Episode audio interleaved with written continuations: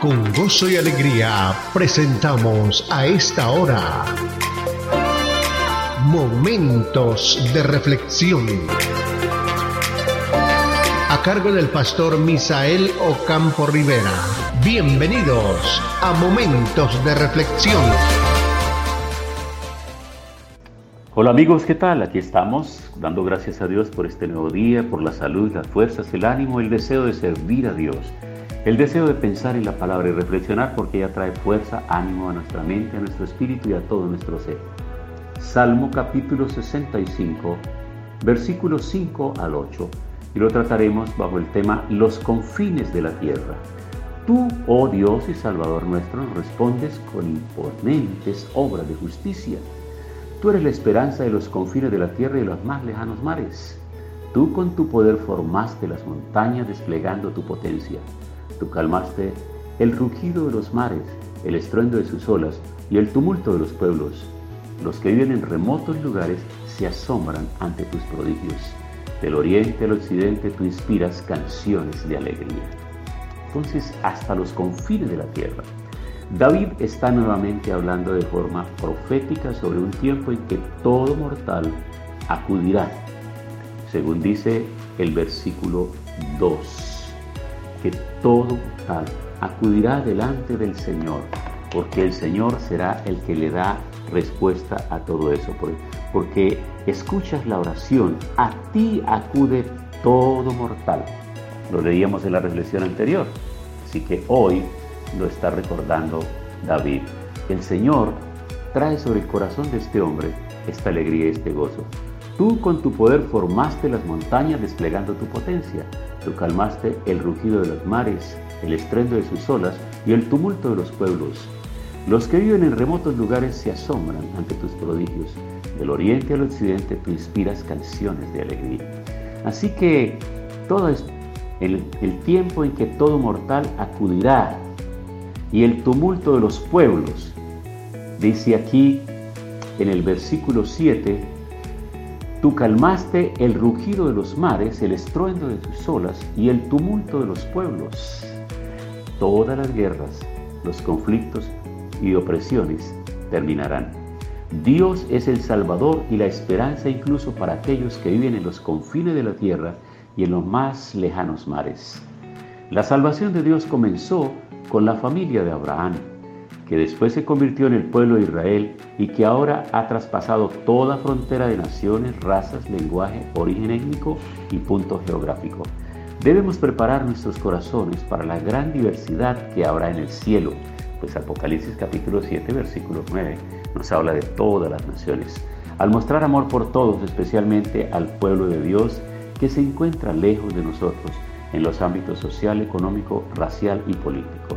El pueblo de Dios está a lo largo y ancho del mundo. Por eso amo la palabra, porque la palabra es universal. La palabra tiene un lenguaje total, encierra a todas las personas en todos los lugares del mundo, en todos los sitios donde hayan hombres y mujeres que temen en nombre del Señor y obedecen a su palabra, ahí está representado el pueblo de Dios. Entonces ese pueblo está en todos los lugares, en algunos lugares, en algunos sitios, en algunos países, en algunos regímenes políticos con mayor libertad. Hay iglesias inmensamente grandes, numerosas, hay iglesias pequeñas, hay congregaciones nacientes. En otros lugares de regímenes totalitarios, donde la predicación del Evangelio y la práctica de la fe en Cristo está prohibido, hay personas que saben cómo hacer y cómo desarrollar su fe. Esa fe es poderosa. Hay una anécdota por ahí en el libro de Torturado por Cristo que escribió Richard Bumbrand, hablando de lo que fue la experiencia de los cristianos en el tiempo de la cortina de hierro, que de esos países que estaban allá atrás la cortina de hierro en la Unión Soviética, eran perseguidos, maltratados y hasta ejecutados, está prohibido moverse. Para tener ahora una mediana idea, más o menos, cuando en nuestras ciudades colombianas y en algunas ciudades del mundo para el control de la población para evitar que se muevan en ciertos tiempos de gran peligro y contaminación de esta pandemia, entonces se declara una figura que se llama el toque de queda. Y a partir de determinadas horas entonces hay toque de queda y nadie puede estar por la calle. particularmente en horas de la noche. Pues para tener una idea como eso, resulta que en ese lugar, en el libro de Torturado por Cristo, hay una anécdota muy importante porque un joven es encontrado en un horario que no debiera estar en las calles, iba rumbo hacia un lugar, así que los soldados rusos lo, encuentran, lo abordan y le preguntan para dónde va. Y él responde sabiamente lo siguiente, nuestro hermano mayor ha muerto y vamos a discutir el testamento. Así que los soldados lo dejaron seguir y él iba a ir a buscar el lugar oculto donde estaban los demás para leer el testamento, o sea, la palabra, y para orar juntos.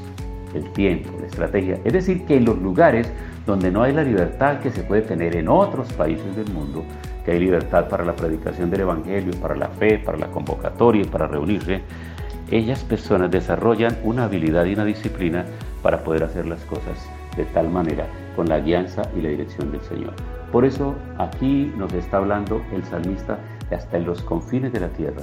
Usted sabe, es posible que usted esté en un lugar muy distante de Colombia. Yo estoy ubicado geográficamente en una de las, de las ciudades de la costa norte de Colombia, en el departamento de Córdoba, en la ciudad de Montería, que es su capital, capital ganadera de Colombia, ciudad hermosa, ubicada en el valle fértil entre los ríos de San Jorge y el Sinú, uno de los valles más fértiles del mundo. Pero usted puede estar en cualquier otro lugar del mundo. Podrías estar en la Patagonia, Argentina, podrías estar por allá en Holanda, en el Reino Unido, en los Estados Unidos, en España, en Venezuela, en Ecuador, en Perú, donde quiera que sea. Pero tú sabes que en cualquier lugar donde estés y en cualquier lugar donde las personas tengan un corazón dispuesto para el Señor, Él está dispuesto para bendecirlos. Así que acompáñame en la oración en este momento. Padre, quiero agradecerte en esta hora por esta palabra. Y alrededor del mundo hay hombres y mujeres que te aman. Así que nos unimos en este día y a través de esta oración levantamos nuestro corazón y lo ponemos a tono con el tuyo para decirte gracias. Tu palabra ha llegado a nuestras vidas como medicina, como refrigerio, como bálsamo. Y gracias a esa palabra nuestras vidas han sido transformadas. Te adoramos y te bendecimos en el nombre de Jesús. Amén.